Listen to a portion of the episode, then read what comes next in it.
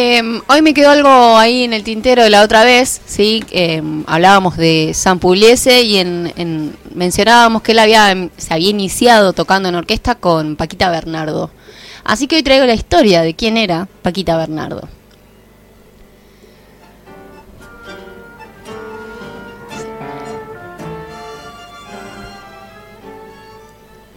Bien, cuando el siglo XX comenzaba a ver la luz, ¿sí? en 1900, también lo hacía Paquita Bernardo, naciendo el primero de mayo en el barrio porteño de Villa Crespo. Ella, los padres, José María Bernardo y María Jiménez, la nombraron como Francisca, y nadie podría haber previsto que Francisca eh, le esperaba un destino exitoso, digamos. Para aquellos conocedores de la historia del tango con mayúscula, les vendrá a la memoria la imagen de una muchacha joven con traje de hombre y un bandoneón descansando en sus rodillas. Francisca, mejor conocida como Paquita, fue la primera bandoneonista profesional argentina. Habiendo notado sus padres su interés por la música, Paquita comenzó a estudiar piano en el Conservatorio de Catalina Torres. Y allí tuvo la fortuna de encontrarse con José Servidio, con quien compartía las clases, y fue quien la inició en el, en el camino del bandoneón. Eh, fue por esta influencia de él, ¿no? Que a escondidas empezó a tocar el bandoneón. ¿Por qué debía hacerlo a escondidas? Resulta que en esa época no estaba bien visto que una mujer tocara un bandoneón porque para poder ejecutar este instrumento había que abrir y cerrar las piernas. Entonces era como muy indecente. Así que para que el padre y la madre no dijeran nada, lo hacía a escondidas. Convencida ya de que ese era su instrumento y era lo que quería hacer, con los amigos y, los hermanos lo pudieron convencer al padre para que la dejara seguir estudiando el instrumento. Ya desde ahí se nota que ella tiene un carácter bastante fuerte eh, y en pos de su vocación. ¿sí? Ella lo que lo consideraba así. Es más, ella negó, digamos, em, en su familia era tradicional que a cierta edad debían contraer matrimonio. Ella dijo que ella no iba a contraerlo porque su carrera era más importante. Esto, pensémoslo en 1900 15 aproximadamente. Bastante importante. Y esto fue esencial también para que ella pudiera abrirse camino en este mundo que hasta el momento era solo de hombres. Para, mientras tanto, mientras ella iba estudiando, también debía ayudar a la, economía familiar, ya que eran varios hermanos, y trabajó en las fábricas, ¿sí? en la fábrica de medias, en una, en la fábrica de chalequera. Em, esto también la situó como la, la mm, música de los, de los obreros, ¿sí? La bandoneonista de los obreros. En todo ese barrio era toda de gente trabajadora, de, gente de clase baja, mm, sobre todo, ¿no? Y allí también con 17 años empezaba a aparecer, a, tocar en casamientos y en bailes populares. Con el trío La Paquita, ¿sí? actuaba en hospitales y asilos de barrios vecinos, siempre muy conectada con lo popular, con lo social. Debutó oficialmente en el Teatro Argentino de La Plata en 1920. Formaba parte del sexteto de José Junici y actuaba en los entreactos de las obras de los sábados y en funciones de beneficencia, organizada por los gremios de trabajadores de Capital y de Gran Buenos Aires. De allí el reconocimiento de que ella hicieran como la concertista de los obreros. Cabe destacar que la orquesta típica porteña, sí, como la conocemos, como la estamos la entendemos, que está llena de músicos, no se armó eh, o no incluyó mujeres en su formación durante muchísimas décadas. O sea que el caso de Paquita es muy significativo.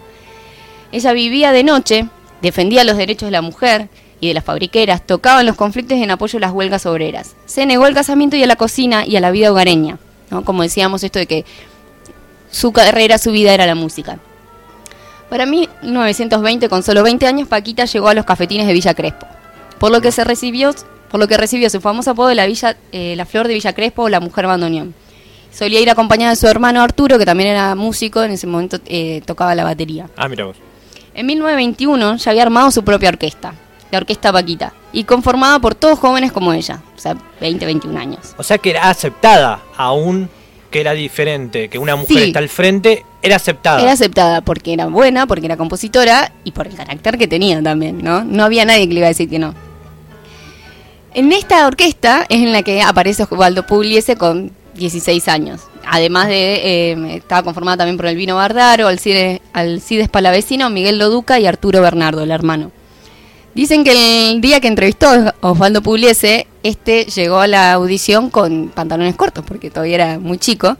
Y bueno, ella le había gustado lo que había escuchado y todo, pero le dijo que lo iba a contratar, pero que debía usar pantalones largos para las presentaciones. Eso era como... A ver, guachín, ponete uno largo. Sí. Eh, una paquita de cara redondeada, ojos oscuros, una larga y reconocible melena con rulos, sentada sosteniendo su bandoneón sobre las rodillas y con los pies apoyados en un almohadón recamado, se presentaba en 1921 en el bar Domínguez, recibiendo a un público que se agolpaba para verla. El bar explotaba de gente, tanto que la policía debió desviar el tránsito de la entonces angosta calle Corrientes. Paquita una mujer tocando el bandoneón era algo muy vistoso y sobre todo por eso llamaba gente y después también el virtuosismo que ella tenía. Así llegaba Paquita a la popularidad en un Buenos Aires que comenzaba a respirar tango. Este empezaba a salir de la clandestinidad de los arrabales de inmigrantes y de los tugurios para ascender a los cafés y a los bares del centro. Y con todo el tiempo, con el tiempo a toda la población porteña. Paquita también tocaba en la radio, ¿sí? en Radio Cultura, actuó en bares como La Paloma, La Glorieta y La Terraza. Tuvo la oportunidad de tocar en Montevideo, en el bar 18 de julio, una experiencia que también le inspiraría a componer el bar Cerro Divino. Paquita compuso unas 15 piezas musicales, comenzando por el tango Floreal, grabado por Juan Carlos Cobian, siguiendo en Villa Crespo eh, y Cachito.